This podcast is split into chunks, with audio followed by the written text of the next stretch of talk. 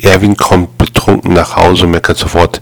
Ist das heute wieder ein mieses Fernsehprogramm? sagt seine Frau. Du stehst ja auch vor dem Spiegel.